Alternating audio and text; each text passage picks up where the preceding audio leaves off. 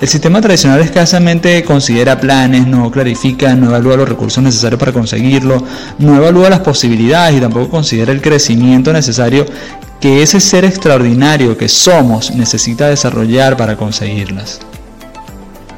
El influyente y líder Michael Hyatt nos afirma que algo no está funcionando y no eres tú. El proceso tradicional de definir metas como comúnmente lo conoces está roto y no funciona porque no tiene claridad. Y efectivamente, todo esto no tiene que ver con, nosotros, sino con el estado mental y la forma como tradicionalmente se nos ha enseñado a establecer metas y como se nos ha enseñado a abordarlas. Ahora quiero pedirte que, que sientas cómo esta definición te libera de la culpa y de la frustración por abandonar tus sueños, tus metas y deseos.